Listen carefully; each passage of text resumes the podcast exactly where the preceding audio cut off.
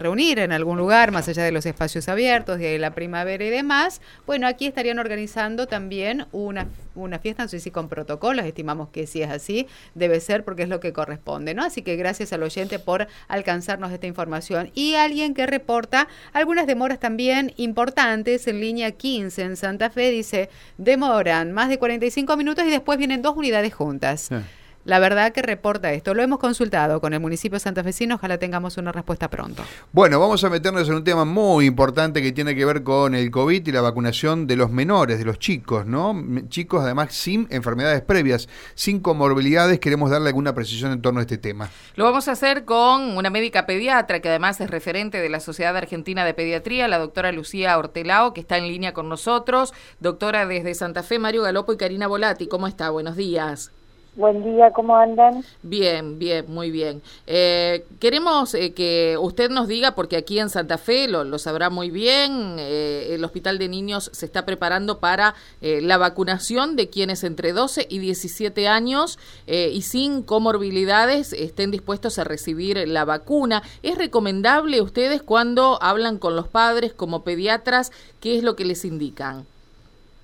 Perfecto, eh, sí, por supuesto. Se va a comenzar a vacunar con la vacuna Pfizer a chicos y adolescentes sanos entre 12 y menores de 18 años.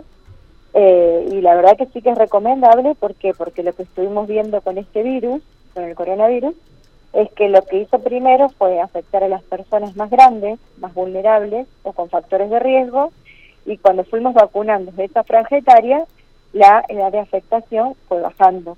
Pudimos ver que este año ya la cantidad de personas afectadas o con mayor gravedad fueron eh, personas entre 60, 50, 40 años y el, la franja etaria que nos está quedando son los, los más jóvenes y los, y los niños. Así que ahora próximamente al comenzar la vacunación la idea es alentar a todos para que se anoten y que concurran a colocarse la vacuna. Eh, la vacuna perdón, es segura la vacuna y bueno, y por lo tanto como pediatra lo recomendamos.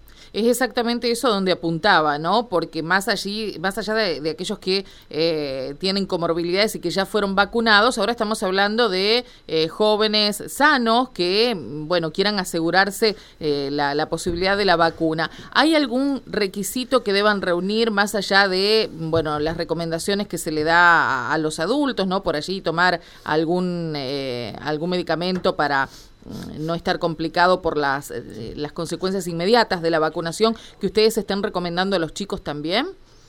No, no, no hay ninguna recomendación previa, solamente, bueno, estar sano, sin ningún síntoma respiratorio, principalmente sin fiebre.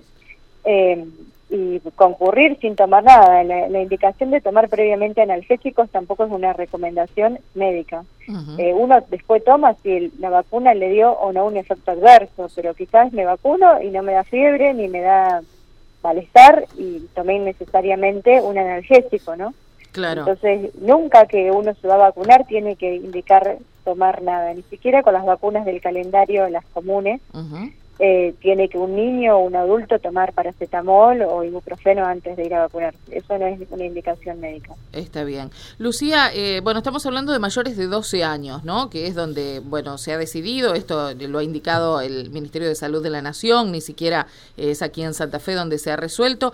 ¿Qué, qué pasa con los menores de esa edad y particularmente la variante Delta, porque se ha dicho que, bueno, tiene esta particularidad de ser eh, no solamente muy contagiosa, sino que además en el caso de los niños y no vacunados, afectarlos de manera específica, ¿no?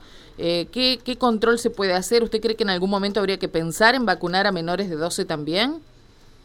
Sí, bueno, estas vacunas, tanto Pfizer como Moderna, están eh, terminando las fases de investigación y probablemente entre noviembre y diciembre ya estén aprobadas para chicos eh, más pequeños, probablemente a partir del año. ¿no? Pasa que cuando uno vacuna a niños y adolescentes tiene que tener muchísima seguridad de que el beneficio es superior al riesgo, ¿no? Lo que se ha visto por ahora es que el coronavirus, tanto en niños y jóvenes, es una enfermedad que más allá que ellos se pueden contagiar, la letalidad o la gravedad es muy baja. Con la variante Delta no quiere, o sea, no significa que sea eh, que afecta más a este este grupo etario. Lo que está ocurriendo que el virus al no encontrar reservorios posible para entrar, encuentra esta franja etaria que no está vacunada.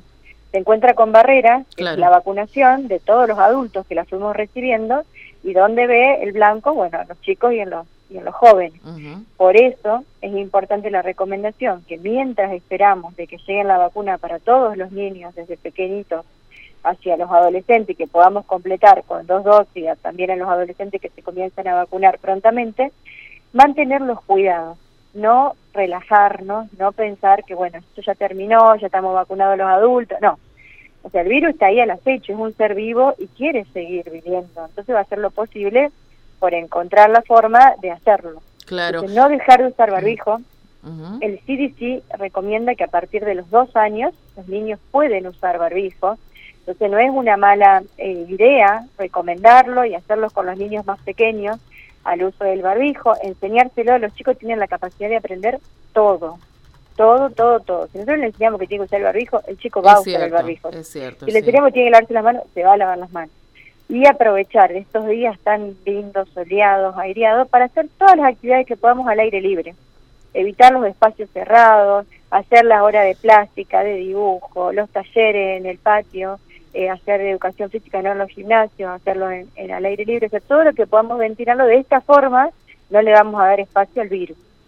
Estamos hablando con la médica pediatra Lucía Hortelao, que desde Santa Fe es referente de la Sociedad Argentina de Pediatría. Eh, doctora, hubo mucho debate en torno al tema de las, de las escuelas, vivimos debatiendo esa cuestión, hoy tenemos las escuelas funcionando a pleno con algunas recomendaciones, distanciamiento, barbijo, lo que sabemos. Eh, ¿Qué cree usted que em, efectivamente en, las escuelas hay posibilidades de contagios masivos, que es un, e, es un lugar complicado para el tema del COVID? Mire, lo que se vio hasta ahora es que la escuela no es el foco del contagio. Muchas veces el niño viene contagiado desde su casa y lleva el virus a la escuela. Lo que tenemos que estar muy atentos, por supuesto, es que con esta variable, como es mucho más contagiosa y necesita menos tiempo de contacto para contagiar, en estos casos se podrían dar brotes. ¿Qué es lo que hay que hacer si hay un brote en un lugar? Bueno, justamente esa burbuja, este grupo, eh, retirarlo, que haga su aislamiento, controlarlo y que el resto siga en funcionamiento. Correcto, pero usted, usted en su consultorio ha escuchado casos, digamos, muchos casos, eh, hay un colegio en Buenos Aires, en la ciudad de Buenos Aires, donde, digamos, estos días es noticia, ¿no? Con la variante Delta y los casos que allí se han replicado. Efectivamente, más allá de si el virus se contrae allí en la escuela o si se trae de la casa, ¿es un lugar de contagio masivo? Digamos, ¿usted ha escuchado casos o no?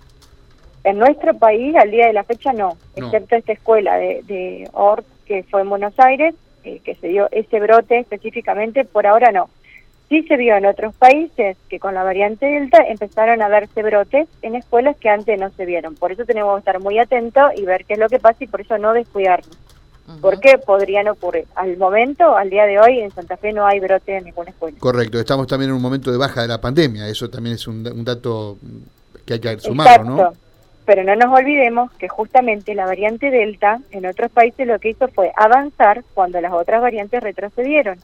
Entonces, en este momento que estamos muy tranquilos porque vemos los números en baja y demás, la variante Delta va en algún momento probablemente pueda llegar y eh, pueda replicar. Usted Entonces, ahí es donde tenemos que estar atentos. ¿Usted esperaba que llegue más temprano? Digo, porque se mencionaba agosto, pasó agosto, estamos ya en la mitad de septiembre y más allá de algunos casos no tenemos todavía una diseminación masiva de, la variante Delta. Sí, todos esperamos de que no de que no llegara, pero bueno, es algo que no podemos predecir. Y por eso no tenemos que dejar de, cuidarnos y, mantener todas las medidas que venimos repitiendo de hace casi dos años, que aunque parezca tedioso, bueno, no, no, no nos relajemos y, tratemos de, estar mucho con los espacios abiertos, que al virus no le gusta que estemos al aire libre, porque el sol o sea, es el mejor aliado para la salud. Entonces, eh, si, si hacemos lo que tenemos que hacer, por ahí vamos a frenar, o si eh, llega, quizás podemos frenarlo y que no haga un contagio masivo, que es lo que uno espera, ¿no? Doctora, se habla de casi 200.000 menores sin comorbilidades que están anotados para vacunarse. ¿Es lo esperable? ¿Es, eh, ¿Es menos de lo, que, de lo que se suponía? ¿Manejan ustedes algún tipo de números en este sentido? Bueno, esos son los números hasta ahora, pero justamente lo que estamos alentando todos los pediatras es a anotarse todos los, jóvenes y niños mayores de 12 años. Eh, o sea, no tener miedo, que la vacuna es muy segura. Siempre en nuestro país, por suerte, eh, hay mucha adherencia al carnet de vacunación, los padres creen mucho en las vacunas, creen mucho en su pediatra y bueno, y ante la duda, por supuesto, consultarlo con su médico de cabecera, que es quien se los va a aconsejar. Eh, pero bueno, de a poco, obviamente que se van a ir anotando más, más niños, ¿no? es lo que uno espera. Lucía, muchas gracias por atendernos. ¿eh? Bueno, que tengan buen día. Usted también, muchas gracias. Hasta luego. La doctora Lucía Hortelao, médica pediatra, y bueno, esta, esta situación que se da a partir de la decisión de comenzar a vacunar a jóvenes de entre 12 y 17 años en todo el país. Estarían llegando unas 8.000 dosis a la provincia de Santa Fe de la vacuna Pfizer, como decía la doctora, que va a ser la que va a comenzar a aplicarse aquí en la provincia. Informados. Hasta las 13 por Radio M.